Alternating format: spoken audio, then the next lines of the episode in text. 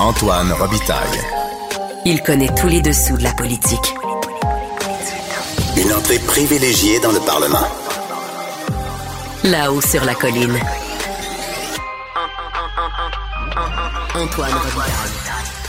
Bon jeudi à tous. Aujourd'hui à l'émission, on parle d'immigration en rappelant le parcours de Jacques Couture, qui a été ministre du gouvernement Lévesque de 1976 à 1980, après avoir été candidat à la mairie de Montréal, entre autres. Malgré un passage plutôt bref à la tête du ministère de l'Éducation, il a durablement marqué ce domaine, réussissant entre autres à soutirer du fédéral une entente toujours en vigueur aujourd'hui qui a donné de l'autonomie au Québec en ces matières. Fascinant personnage, un jésuite, prêtre ouvrier, à redécouvrir au moment où l'immigration est comme jamais au cœur des préoccupations au Québec. Mais d'abord, mais d'abord, c'est l'heure de notre rencontre hebdomadaire avec Rémi Nadeau. Réminado. Tout a été mauvais. Ça a été un spectacle désolant. C'était triste de voir ça. Antoine Robitaille. On sait bien, vous voulez faire du nationalisme. Mais non, on veut justement contrebalancer cette délocalisation-là politique. La rencontre. Un jour, on fera notre débat. Oui, oui, bien sûr. Métal sur métal. C'est le moment de vérité. La rencontre. Nado Robitaille. Mais bonjour Rémi Nadeau. Bonjour, Antoine. Chef de bureau parlementaire à l'Assemblée nationale pour le journal et le journal. Euh, ravi de te retrouver. Ça fait plaisir. Ça fait longtemps. Et comme tous les jeudis, on passe en revue ce qu'il faut retenir de cette semaine à l'Assemblée nationale. Ça tombe bien. Tu prépares aujourd'hui, le jeudi, ta chronique sur le sujet pour le journal du samedi-dimanche, comme on dit désormais. Oui, en effet. Hein?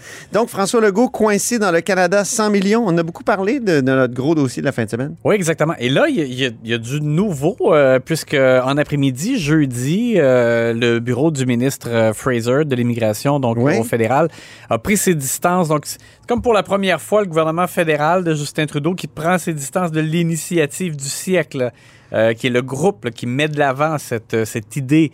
Oui, parce qu'on avait l'impression que c'était le gouvernement Trudeau parfois, mais non, c'est- c'est un espèce de groupe euh, qui milite pour ça. C'est un think tank canadien. Oui, mais comme on l'a exposé quand même dans notre dossier de samedi dernier, euh, qui a été préparé là, par le, le bureau parlementaire et de Québec et d'Ottawa, euh, quand même, il y, a des- il y a des liens entre le groupe L'Initiative du Eh oui. siècle et le gouvernement Trudeau, premièrement. Deuxième chose aussi, c'est qu'ils peuvent bien prendre aujourd'hui leur distance puis dire qu'ils adhèrent pas euh, à l'idée de, de faire passer la population du Canada à 100 millions en 2100, mais en même temps, le gouvernement Trudeau a présenté ses cibles en matière d'immigration, c'est 500 000 dès 2025, et, et ça correspond dans le fond à l'ordre de grandeur, de croissance, si tu veux, euh, de l'initiative du siècle pour atteindre le, le 100 millions C'est ça. en 2100. Alors bref, il faut prendre ça un peu avec un grain de sel, mais je voulais le souligner, ça c'est vraiment, c'est tout chaud, c'est nouveau. Euh, François Legault, lui... En, en quel terme il a pris ses distances?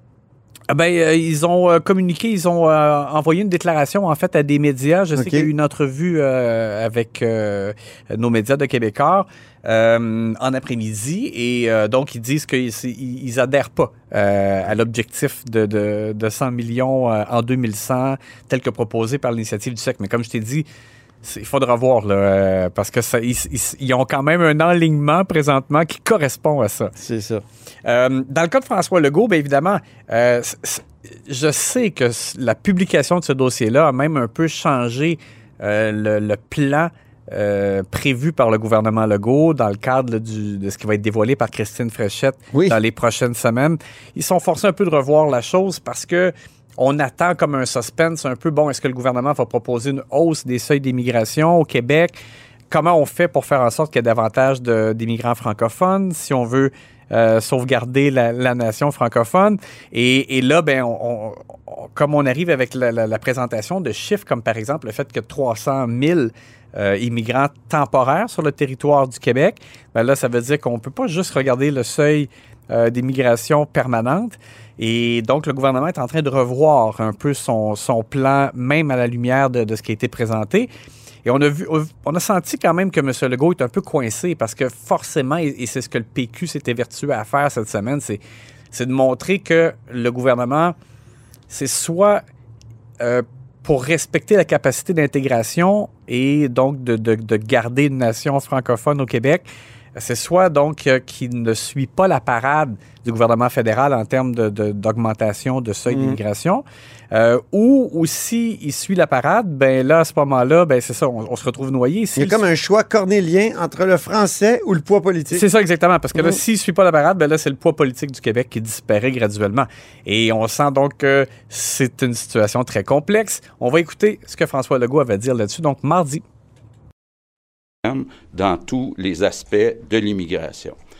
Reste le poids du Québec euh, dans le Canada. Bon, d'abord, c'est important, je le répète, l'urgence à court terme, c'est de protéger le français au Québec, mais on va continuer de se battre pour protéger le poids politique euh, du Québec au Canada et on doit continuer d'augmenter notre autonomie, l'autonomie du Québec, comme on le fait avec la loi 21 pour les signes religieux, comme on le fait avec la loi 96, première grande avan- avancée depuis la loi 101 pour protéger le français. Alors, M. Legault, sa ligne, c'est vraiment de dire que nous, on agit. En même temps, ce dossier-là fait bien paraître le Parti québécois, parce que le Parti québécois a beau jeu de dire vous avez fait des demandes au fédéral qui sont refusées, euh, vous demandez les. Ben là, on est même plus sûr. En fait, là, c'est le demande. Il demande, mais mollement, là, le gouvernement Legault, les pouvoirs en immigration. Euh, mais si, on- si c'est refusé, ben qu'est-ce qu'on fait? Donc, le PQ brandit toujours le fait que, dans le fond, l'alternative, c'est de faire un pays pour avoir pleinement euh, le contrôle sur nos choix. Et Moi, je suis en train de réfléchir à un titre de chronique. Le, est-ce que la troisième voie, c'est comme le troisième lien? La troisième voie que nous promettait François Legault entre l'indépendance et le fédéralisme? On s'en va dans un mur. Exactement. Est-ce que c'est, un- c'est une promesse qui va être abandonnée? Je travaille là-dessus. Ben, écoute, bonne réflexion. Peut-être pour samedi dans les mêmes pages ça. où euh, tu te retrouves. euh. Deuxième sujet, la hausse de salaire des élus. Ça crée vraiment un malaise. On l'a vu ce matin. Moi, j'ai participé au point de presse. Oui, exactement. Et je te dirais, moi, euh, je, je, je plaide un peu coupable. Lorsqu'on a eu la discussion, euh, toi et moi, il y a quelques semaines ou mois, là, parce que c'est- c'est revenu dans l'actualité, on savait qu'il y allait avoir ben, le comité, en fait, là, qui allait faire des Ça revient tout le temps comme un serpent de mer. Et moi, tu sais, et je, en fait, je, je- suis encore. euh, je, me contredis pas là, dans le sens que je, je pense qu'effectivement, il y a place à avoir une amélioration. Moi, je pense que c'est pas, euh, c'est pas exagéré que le premier ministre gagne plus cher que ce qu'il gagne à, à l'heure actuelle. Euh, on, peut par- on peut dire un peu la même chose des élus, mais là, par contre, je trouve que c'est vraiment beaucoup. C'est beaucoup. Parce que, tu sais, puis on a dit 30 000 mais c'est même plus que ça. C'est une hausse de 30 euh, du salaire de base, donc c'est à peu près 30 000 Mais ça, ça a aussi un effet à la hausse sur les primes, par exemple, pour les fonctions des Ouais. élus, que ce soit comme président de commission parlementaire ou leader. Deuxième chef d'opposition. Exactement. Mais tous ces gens-là qui ont des montants supplémentaires, mais ces montants supplémentaires-là, ils sont ils seront plus élevés aussi parce qu'ils sont calculés d'après le salaire de base. Donc, euh, si on donne des exemples euh, euh, pour avoir vraiment là, des, euh, des chiffres concrets, si on dit par exemple président de caucus du gouvernement, ben, ça va passer de 126 000 à 164 000. Hmm. Donc, c'est plus que c'est plus que 30 000. Puis c'est comme ça pour, à- pour toutes les fonctions. Euh, Oui, il y a juste huit élus qui ont oui. le salaire de base, euh, disait Pascal Bérubé ce commission matin. parlementaire, c'était 126, ça va monter à 164. Euh, donc, c'est plus que 30 000 c'est énorme. Et à la base, ben, c'est sûr que les gens qui nous écoutent, puis qui vont dire, ben oui, nous, on fait face à l'inflation, on a des augmentations de salaire peut-être de 2, 3% 4 si t'es chanceux, mais personne n'a une augmentation de salaire de 30% Oui, mais ils n'ont pas eu d'augmentation de salaire depuis 20 ans. ouais. Ils sont C'est comme- vrai et faux dans le sens qu'ils n'ont pas eu de, de, de, de, de, réajustement. Pas eu mais, de rattrapage, mais ça a été indexé toutefois Oui, oui, oui, mais au fil des années. Alors, tout ça pour dire que moi, je pense que là, c'est beaucoup et euh, ils n'ont pas fait d'ajustement sur le régime de retraite qui est très, très, très, très, très, très généreux, euh, etc. Donc, euh, je- je pense que ça va être difficile à faire avaler euh, à la population. On va écouter Simon Jolin Barrette qui, justement, a pas tellement l'air euh, de passer un bon moment à défendre cette décision impopulaire. C'est pas un sujet qui est euh, très populaire, le salaire des élus. C'est pour ça que euh, on suit les recommandations de rapport. C'est jamais un bon moment également pour augmenter ou pour réviser ou pour reclassifier le salaire des élus, et je le conçois. Alors, bien entendu, relativement au fait que il y aura une augmentation, une reclassification, euh, un appariement au rapport. C'est le plus pur style robot de Simon-Jolin Barrette quand il se retranche dans, ses- dans ses lignes. Autant il peut être passionné, jusqu'aux larmes à certains moments, autant pendant ce temps-là, euh, c'est le, le robot. Exactement. euh, sans aucune émotion, c'était euh, effectivement. euh, et on voit que c'est pas, pas plaisant comme, comme tâche de défendre euh, cette décision-là. Euh, rapidement, Québec solidaire euh, n'est pas d'accord avec cette idée-là, non seulement sur le, le processus, le fait de voter, que les élus votent eux-mêmes leur augmentation de salaire, mais sur le fond aussi.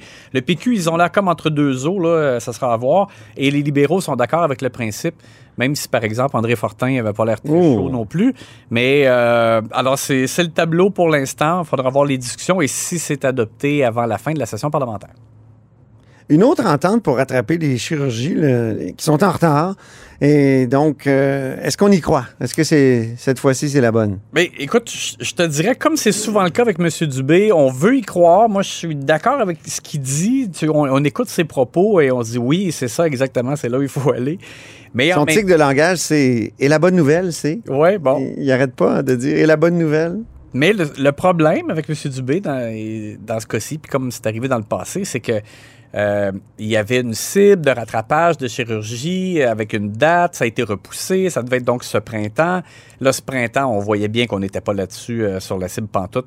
Donc, encore une fois, on, on repousse, c'est rendu en 2024. Alors, je veux bien, euh, les intentions sont bonnes. C'est sûr que ce qu'on me dit, par exemple, au cabinet de M. Dubé, c'est qu'il y avait quand même encore euh, les effets de la pandémie qui se faisaient sentir dans les, euh, les hôpitaux, par exemple, et que c'était dur de vraiment procéder au rattrapage, alors que là, maintenant, les circonstances sont meilleures. Oui, euh, et là, il y a une entente aussi avec la FMSQ, donc on a peut-être plus de, de bonnes raisons de croire qu'on va y arriver, mais quand même, ça fait deux fois qu'on reporte l'échéancier. Alors, je te dirais, c'est bon et c'est pas bon euh, en même temps. Donc, euh, je dans le cadre du journal de samedi, c'est probablement un pouce mitigé. Ah oui, y a-tu des pouces? Ouais, c'est ça. Des... Oui, je pense que ce sera ça. Monsieur Dubé, justement, la question lui a été posée lorsqu'il a présenté cette entente en conférence de presse avec le docteur Oliva. Et c'est ce qu'il a exprimé, c'est que on n'avait pas pu remplir euh, euh, ou atteindre l'objectif en raison de la pandémie. On va l'écouter. Il y, a, deux empêchements qui nous ont empêchés d'atteindre l'objectif qu'on avait. Rappelez-vous, quand on a annoncé ça en 2022, euh, on a passé par la suite à travers trois vagues supplémentaires. J'aime pas ça le rappeler, mais il y a une cinquième, une sixième puis une septième vague. Pendant ce temps-là, nos taux d'opération dans nos chirurgies roulaient à peu près à 85% alors, pendant ce temps-là, on n'était pas en train de rattraper, on était en train d'accumuler. La bonne nouvelle, c'est que depuis, je vais le dire avec prudence, la fin de la pandémie, comme le docteur a dit, on est passé d'un sommet de 23 000, on est rendu à 17 200. là. Les données ont été mises à jour euh, hier. Donc, déjà, on a fait du rattrapage. Mais la principale raison, c'est qu'on a encore un manque de personnel. Et c'est pour ça que la composante importante ici, c'est d'aller chercher du personnel sur une base volontaire. Est-ce que c'était une Alors, c'est ça. Donc, on mise sur le fait qu'il y a une enveloppe de 400 millions de dollars qu'on prend d'ailleurs dans euh, l'Institut de la pertinence. Tu te rappelles, c'est Ben oui. grâce à ça qu'on va chercher de l'argent supposément dans les poches des médecins spécialistes là, pour euh, augmenter euh, les actes, dans le fond, pour faire en sorte qu'il y ait plus de services à la population. Et là, on verra. On pense que- Donc, on part d'une diminution du nombre d'actes, parce que l'Institut de la pertinence, c'est ça qu'elle Oui. qu'il fait. Ben pour, c'est ça pour que pour qu'on puisse faire des économies. Mais là, on prend de l'argent là-dedans pour faire en sorte que, par exemple, ben, les gens qui lèvent la main pour faire du temps Ouais. supplémentaire, ben on a de l'argent pour les payer et euh, pouvoir opérer davantage. Une petite mention en terminant rapidement, Pierre Fitzgibbon? Oui, euh, je n'avais pas préparé d'extrait sonore, mais simplement pour vous dire que autant on a relevé des défauts de M. Fitzgibbon euh, parfois dans le passé. euh, comme journaliste, on adore le fait que M. Fitzgibbon n'a pas la langue de bois, donc on, sait ce qu'il pense. Et cette semaine, il a vraiment précisé sa pensée, par exemple, pour la sobriété énergétique, parce qu'on on le prenait vraiment comme si on part pas notre lave-vaisselle à 2 heures du matin, l'exemple qu'il qu'il avait déjà donné dans le passé, ben c'est nous qui allons payer plus cher notre électricité. Il l'a présenté vraiment comme un peu à l'envers, en disant c'est plutôt comme la carotte avant le bâton. Les gens, tu sais, dans son optique, ça ne veut pas dire que c'est ça qui va arriver. Là, on n'est pas encore rendu à quelque chose de, formel. Mais euh, ce qu'ils pensent, donc, c'est que la possibilité qu'on qu'on consomme mieux notre électricité, c'est que ceux qui, feraient ce genre de comportement-là, qui changeraient leur comportement, auraient un tarif donc euh, euh, plus, euh, plus intéressant, donc feraient des économies. Façon d'y arriver. Alors, euh, bref, tout ça pour dire que M. Fitzgibbon n'a pas manqué de couleur et euh, encore cette semaine. On sait même ce qu'il pense de notre journal. Merci beaucoup, Rémi. On se reparle la semaine prochaine. Bye. Rémi Nadeau, c'est le chef de bureau, ici, euh, chef de bureau parlementaire à l'Assemblée nationale.